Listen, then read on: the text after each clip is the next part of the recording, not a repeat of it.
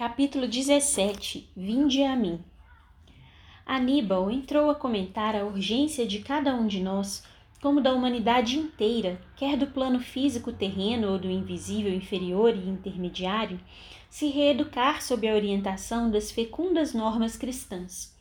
Afirmou em análise sucinta, contrariando ideias que muitos de nós abrigavam, não existir misticismo supersticioso nem fatos miraculosos e anormais na epopeia magnífica do cristianismo.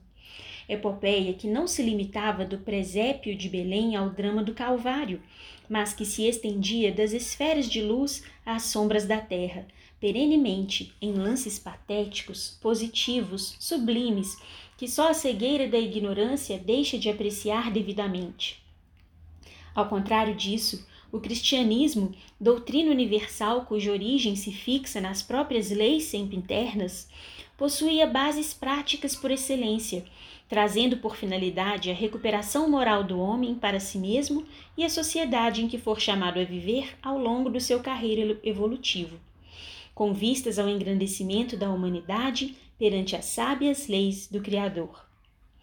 Lembrou que os homens terrenos projetaram sombras sobre os ensinamentos do Mestre Excelso, envolvendo-os em complexos calamitosos, por empanar-lhes o brilho da essência primitiva com inovações e atavios próprios da inferioridade pessoal de cada um,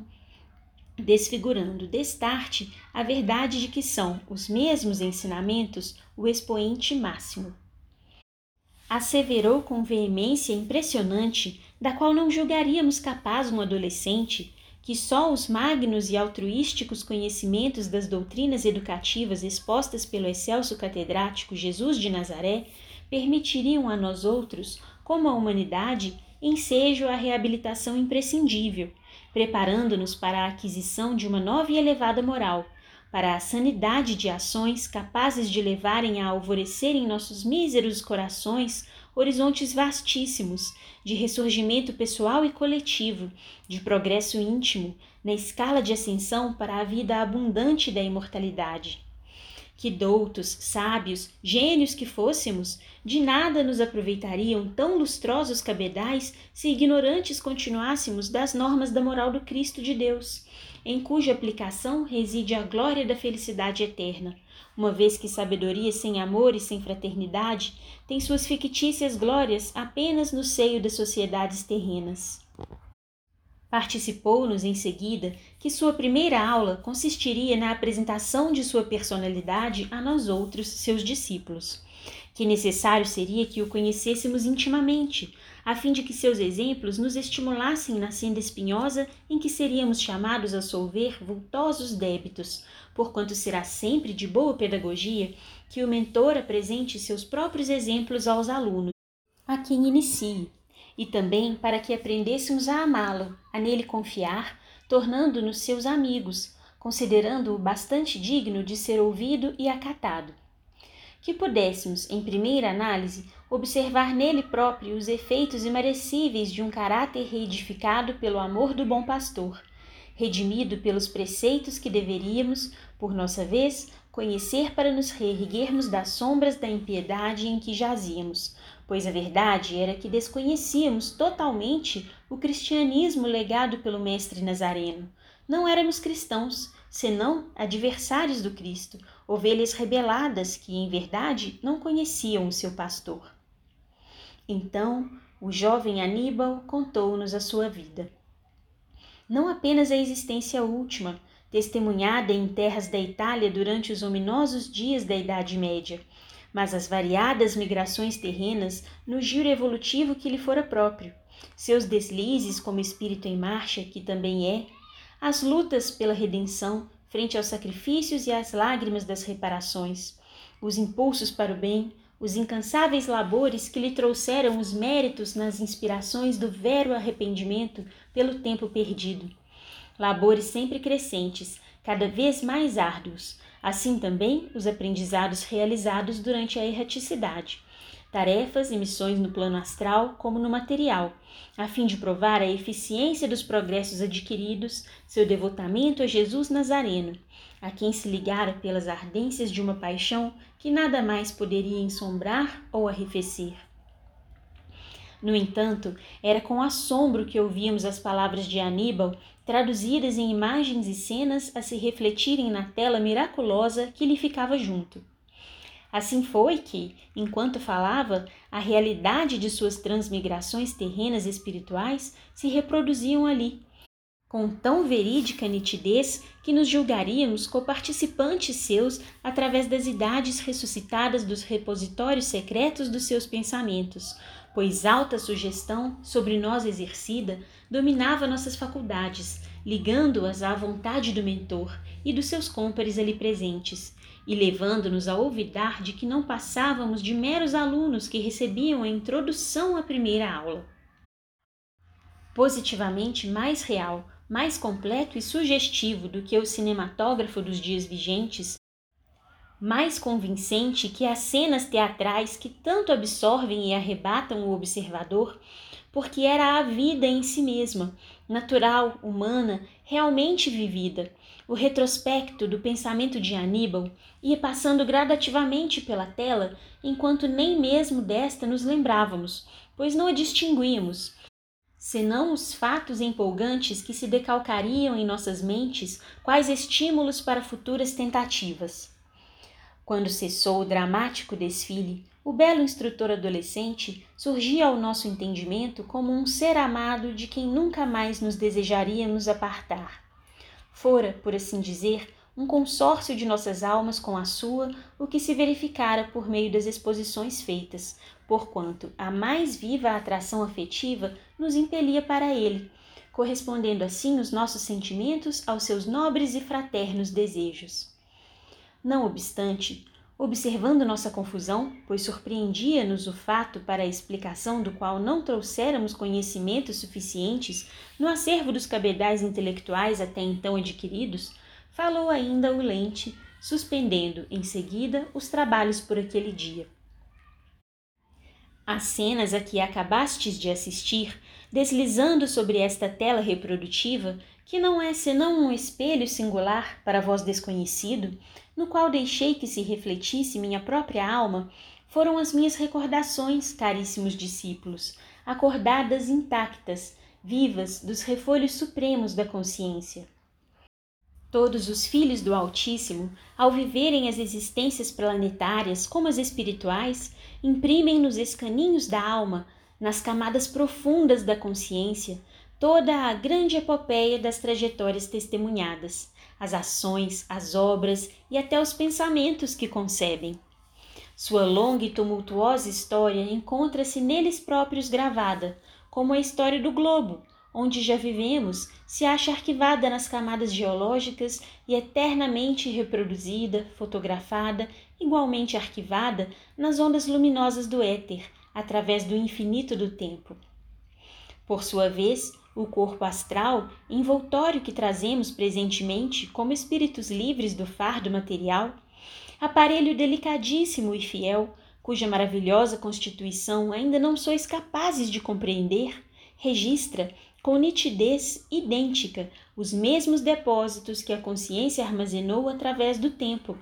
Arquiva-os em seus arcanos, reflete-os ou expande-os conforme a necessidade do momento, tal como fiz agora, bastando para isso a ação da vontade educada.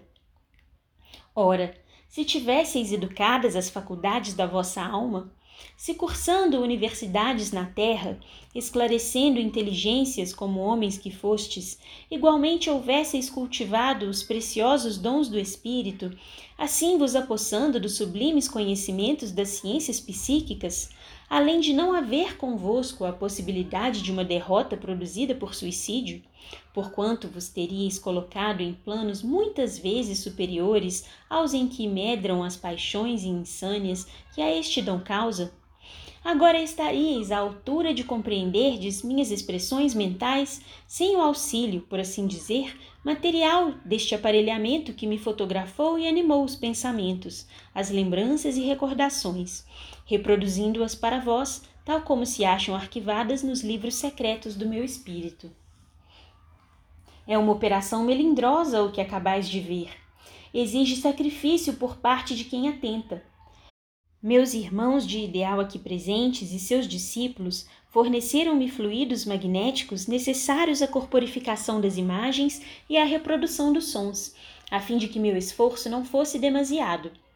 E, envolvidos no ambiente dominado por ondas especiais de um magnetismo superior, que é o nosso principal elemento, vós mesmos vos sugeristes a convicção de que comigo vivestes minhas vidas, quando a verdade era apenas que assistieis ao desenrolar do pretérito em meu ser depositado.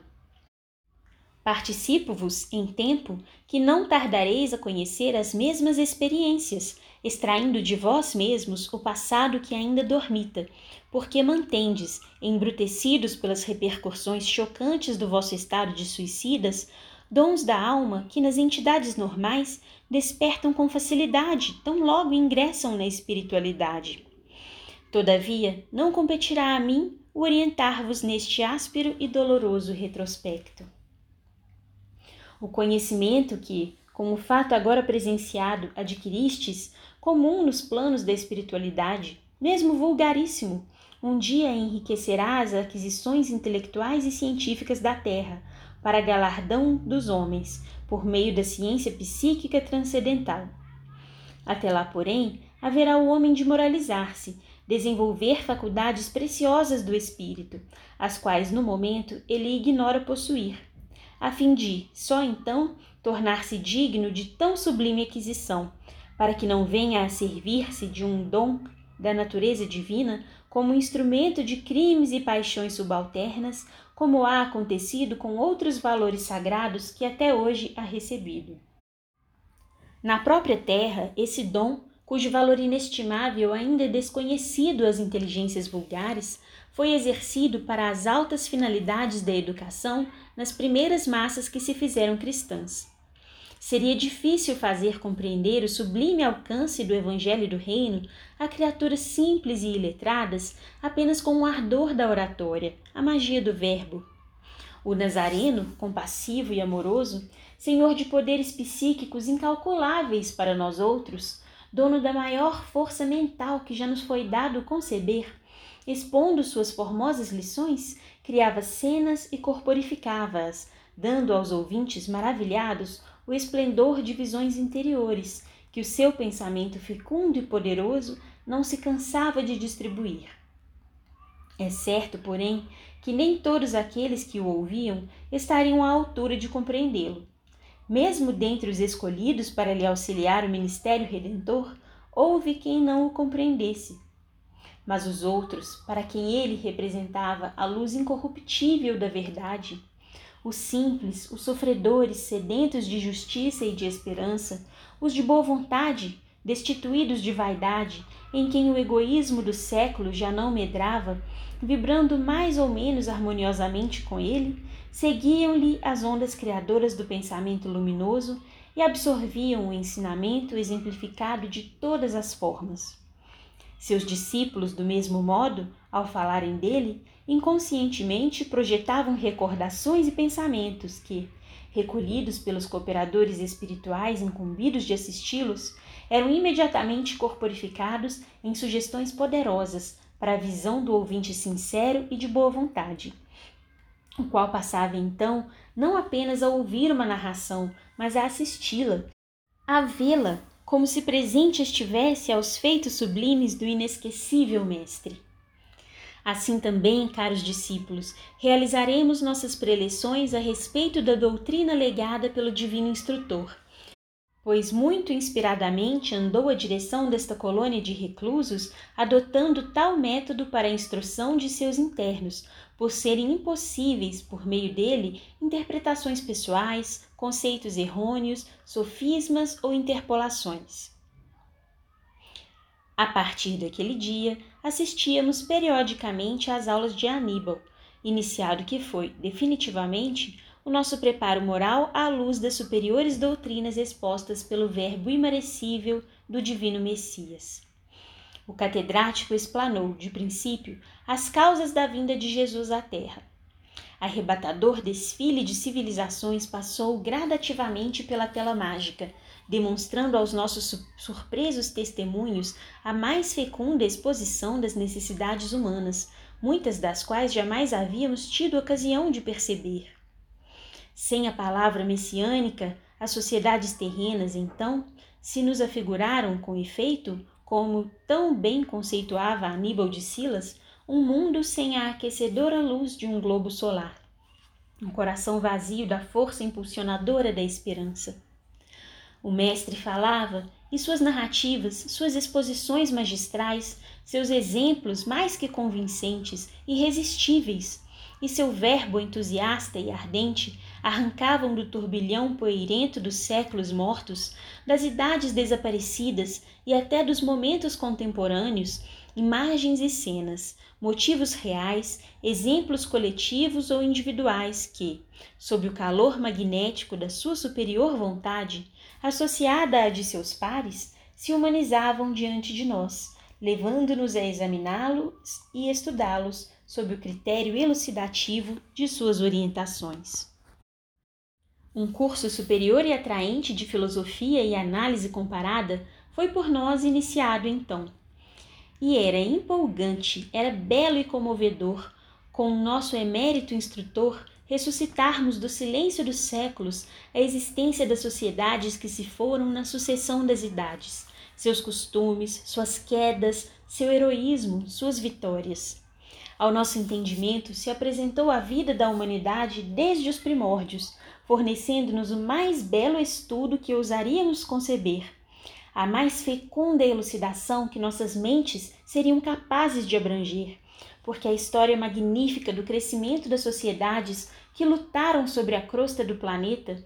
de falanges que ali iniciaram o próprio desenvolvimento moral e mental, que nasceram e renasceram muitas vezes e depois se foram, atingindo ciclos melhores em outras moradas do universo, e assim dando lugar a outras falanges, a outras humanidades suas irmãs, as quais, por sua vez, lutariam também através dos renascimentos, trabalhando continuadamente em busca do mesmo progresso, enamoradas do mesmo alvo, a perfeição.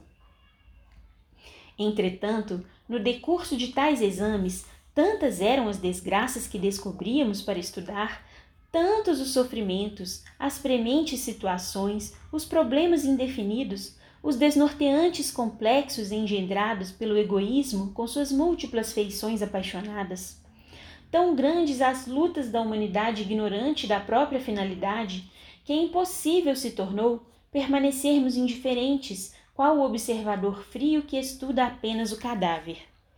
fazendo parte dessa sociedade terrena, dessa humanidade desgraçada, ímpia e sofredora, que desconhece Deus por preteri-lo às paixões, éramos solidários com os seus mesmos infortúnios, pois que também nossos. E pesada angústia infiltrava-se pelos meandros do nosso espírito, despertando ânsias inexprimíveis, estados mentais e alucinatórios inconcebíveis ao pensamento humano, como desejos sacrossantos de algo que nos libertasse das trevas e antes em que nos sentíamos tragados. Até que, em certa aula, por um dia ameno e harmonioso, em que palpitavam em nosso imo anseios vagos de esperanças, como promessas benditas que entornassem aleluias pelo nosso ser, Aníbal apresentou-nos a figura inconfundível, a figura inesquecível do meigo rabi da Galileia, por meio de lembranças reproduzidas na tela magnética como colorido vivo e sedutor da realidade. Então, a epopeia augusta do cristianismo, desde a manjedoura humilde de Belém transformada em berço celeste, desenvolveu-se magistralmente em estudos fecundos para o nosso entendimento, que começou a soletrar só então a palavra sacrossanta da redenção. As cenas descritas pelo expositor, que tão bem conhecera a época do advento da Boa Nova do Reino de Deus, mostravam circunstanciadamente, com clareza impressionante, as prédicas inesquecíveis do Divino Mensageiro, os discursos sugestivos, animados pelo colorido vivo dos quadros citados, as lições resplandecentes da mais elevada e pura moral lançadas aos ares da Judéia humilde e oprimida, mas ecoadas pelos recantos mais longínquos do mundo, quais convites amistosos e perenes à regeneração dos costumes para o reinado do verdadeiro bem. apelos amorosos de confraternização pessoal e social para a concretização de uma pátria ideal na terra, cujas normas de governo ele oferecia por intermédio de sua oratória impecável, de sua exemplificação na vida prática sem precedentes, como nas fulgurações imperecíveis daquela áurea doutrina cujo alvo era a educação moral do homem, cuja finalidade era sua exaltação para a glória da vida sem ocasos, da vida eterna na unidade com Deus. A imagem sedutora do enviado celeste gravou-se, por assim dizer, também em nossas mentes, em traços cativantes e indeléveis, tornando cada um de nossos corações sincero enamorado do cristianismo, predispostos a aquisições morais sob suas benéficas inspirações, pois, enquanto Aníbal narrava fatos, relembrando passagens enternecedoras, enquanto sua palavra vibrava em ondas sonoras de comentários férteis, extraindo essências de ensinamentos capitais para nossa iluminação, víamos os cenários que serviam à ação magnificente do grande mestre, ao mesmo tempo que sua figura inconfundível dominava a expressão, exercendo o apostolado sublime.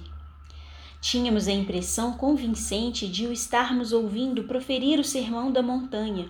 enquanto as aragens perfumosas que ondulavam docemente no cimo da colina faziam esvoaçar o manto, desalinhando-lhe os cabelos.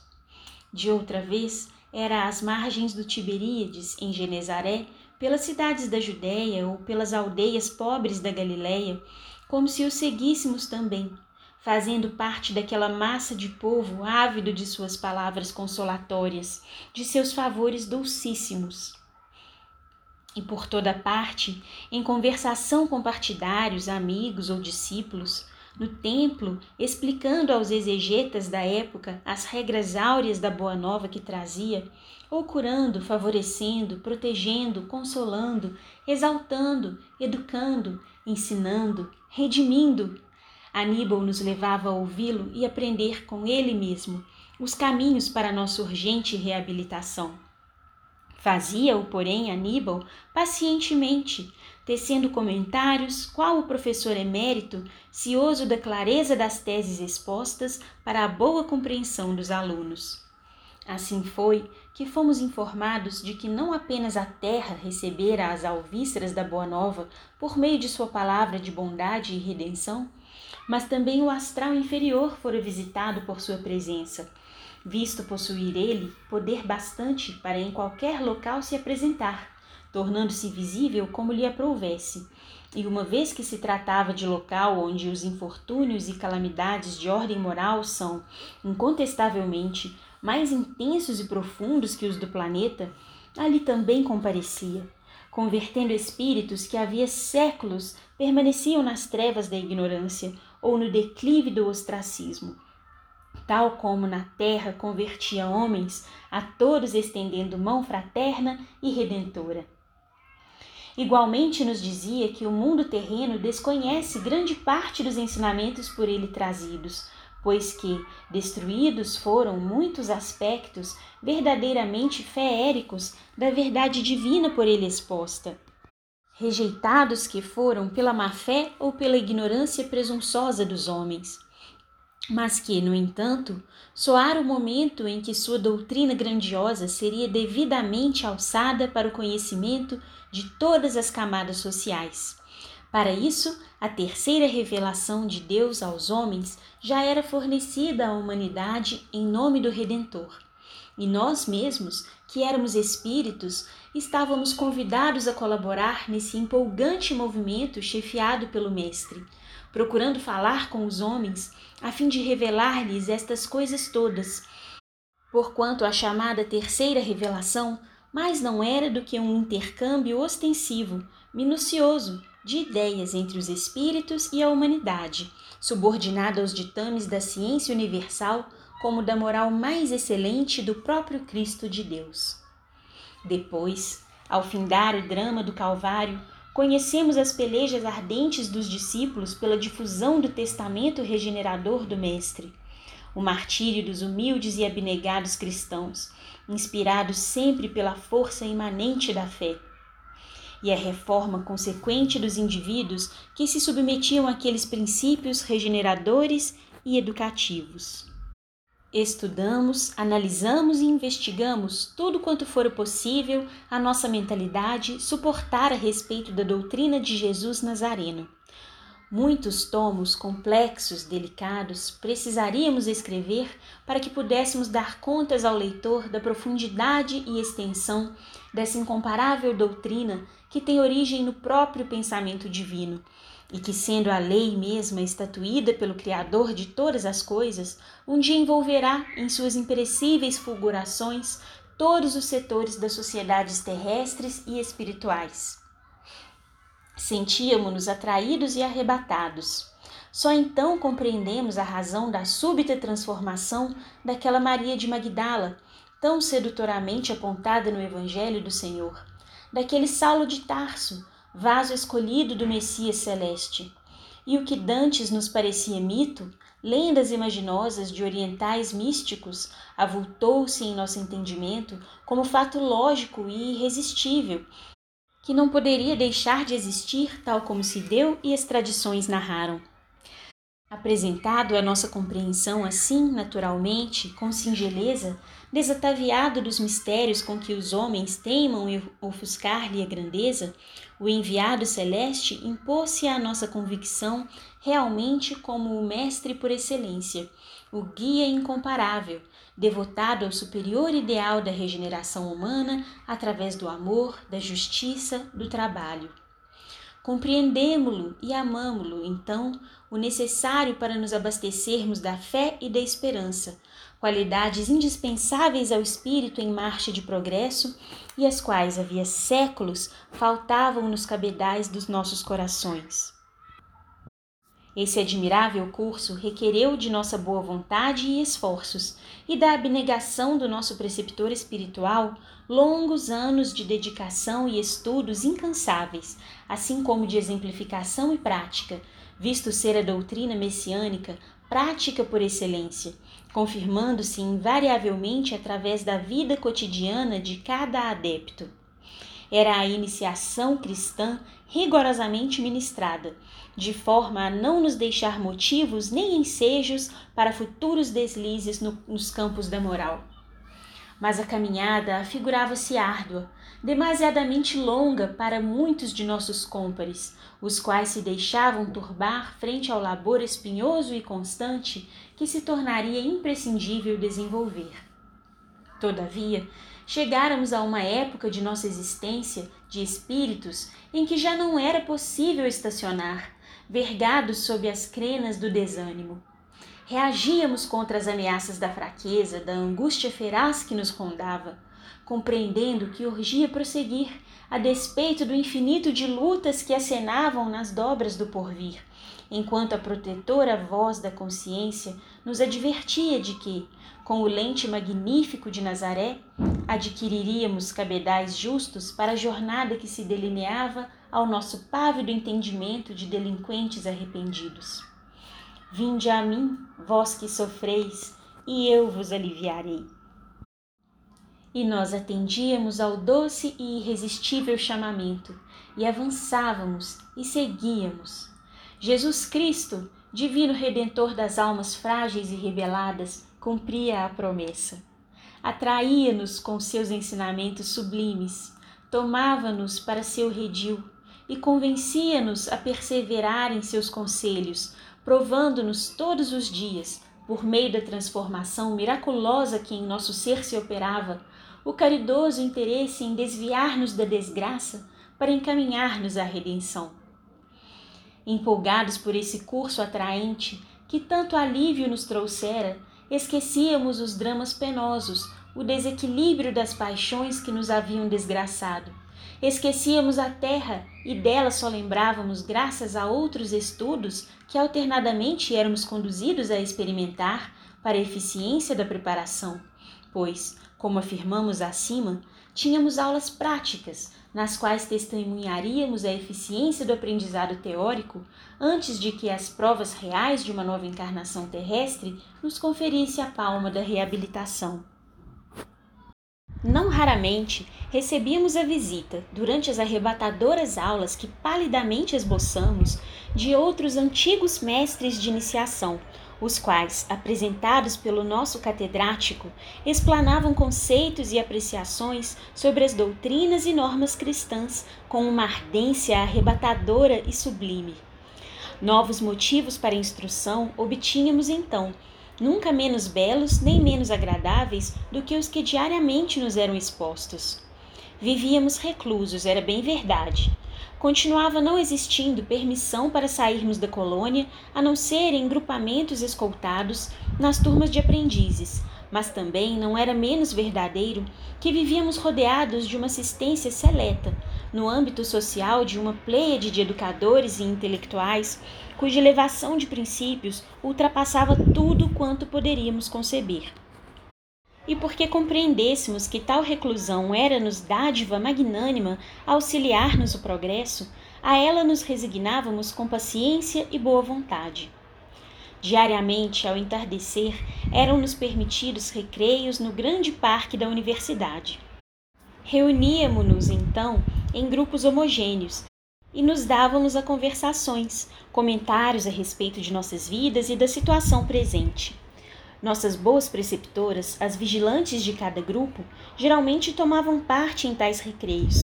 E até nossas irmãs, dos departamentos femininos, o que nos permitiu alargar intensamente o número de nossas relações de amizade. Seria difícil, ao fim de dez anos de internação no Instituto de Cidade Esperança, reconhecerem em nós outros os vultos enfurecidos e trágicos do Vale Sinistro aqueles mentecaptos ridículos reproduzindo a cada instante o ato maléfico do suicídio e suas satânicas impressões. Acalentados pela esperança, aliviados pela magia envolvente do amor de Jesus, sob a inspiração de cujos ensinamentos ensaiávamos novo surto, éramos entidades que poderiam ser consideradas normais, não fora a consciência que tínhamos da própria inferioridade de trânsfugas do dever coisa que muito nos afligia e envergonhava, tornando-nos indignos em nosso próprio conceito e merecedores do auxílio de que nos rodeavam. As solenidades do Ângelus encontravam-nos frequentemente ainda no parque. Acentuava-se a penumbra em nossa cidade e nostalgia dominante envolvia nossos sentimentos. Do templo, situado na Mansão da Harmonia, região onde se demoravam com frequência os diretores e educadores da colônia, partia o convite às homenagens que, naquele momento, seria de bom aviso prestarmos à protetora da legião a que pertencíamos todos, Maria de Nazaré. Pelos recantos mais sombrios da colônia ressoavam então doces acordes, melodias suavíssimas entoadas pelas vigilantes. Era o momento em que a direção geral rendia graças ao Eterno pelos favores concedidos a quantos viviam sob o abrigo generoso daquele reduto de corrigendas. Bendizendo a solicitude incansável do bom pastor em torno das ovelhinhas rebeldes, tuteladas da legião de sua mãe, amorável e piedosa. E era ainda quando ordens desciam de mais alto orientando os intensos serviços que se movimentavam sob a responsabilidade dos dedicados servos da mesma legião. Todavia, não éramos obrigados a orar. Faloíamos se o quiséssemos. Em Cidade Esperança, porém, jamais tivéramos conhecimento de que algum aprendiz ou interno recusasse agradecer ao mestre Nazareno ou à sua mãe boníssima por entre lágrimas de sincera gratidão, as mercês recebidas do seu inapreciável amparo. A blandícia daquela oração, cuja simplicidade só igualava a sua própria excelsitude, despertava em nossas mentes as mais ternas recordações da existência. Revíamos, levados pelo império de gratas sugestões, os doces, saudosos dias da infância, os vultos carinhosos de nossas mães ensinando-nos a mimosa saudação do arcanjo à Virgem de Nazaré, e as palavras inolvidáveis de Gabriel, ungidas de veneração e respeito, repercutiam nas profundidades do nosso eu, tocadas do saudoso sabor do desvelo materno que, na vida planetária, jamais soubemos devidamente considerar. Chorávamos, e saudades muito pungentes da família e do berço natal, do lar que havíamos menosprezado e enlutado, dos entes queridos e amigos que feríramos com a deserção da vida, entornavam-se pelo nosso ser, predispondo-nos a grandes pesares sentimentais, como novas fases de remorsos dolorosos. Então orávamos ali mesmo, na quietude envolvente do parque, ou recolhidos a local determinado. Orávamos, sentindo em cada dia o ósculo do benéfico reconforto vivificando nossas almas. Tal se misericordiosos bálsamos refrescassem nossas consciências das excessivas ardências que se haviam rasgado em nosso ser pelas garras infames do suicídio que nos deprimira e desgraçara à frente de nós mesmos. E de envolta com o refrigério, eis que se avolumava a necessidade imperiosa de nos tornarmos dignos dessa misericórdia que nos amparava tanto, a necessidade dos testemunhos que a Deus provassem nosso imenso pesar por nos reconhecermos graves infratores de suas magníficas leis. Fim do capítulo.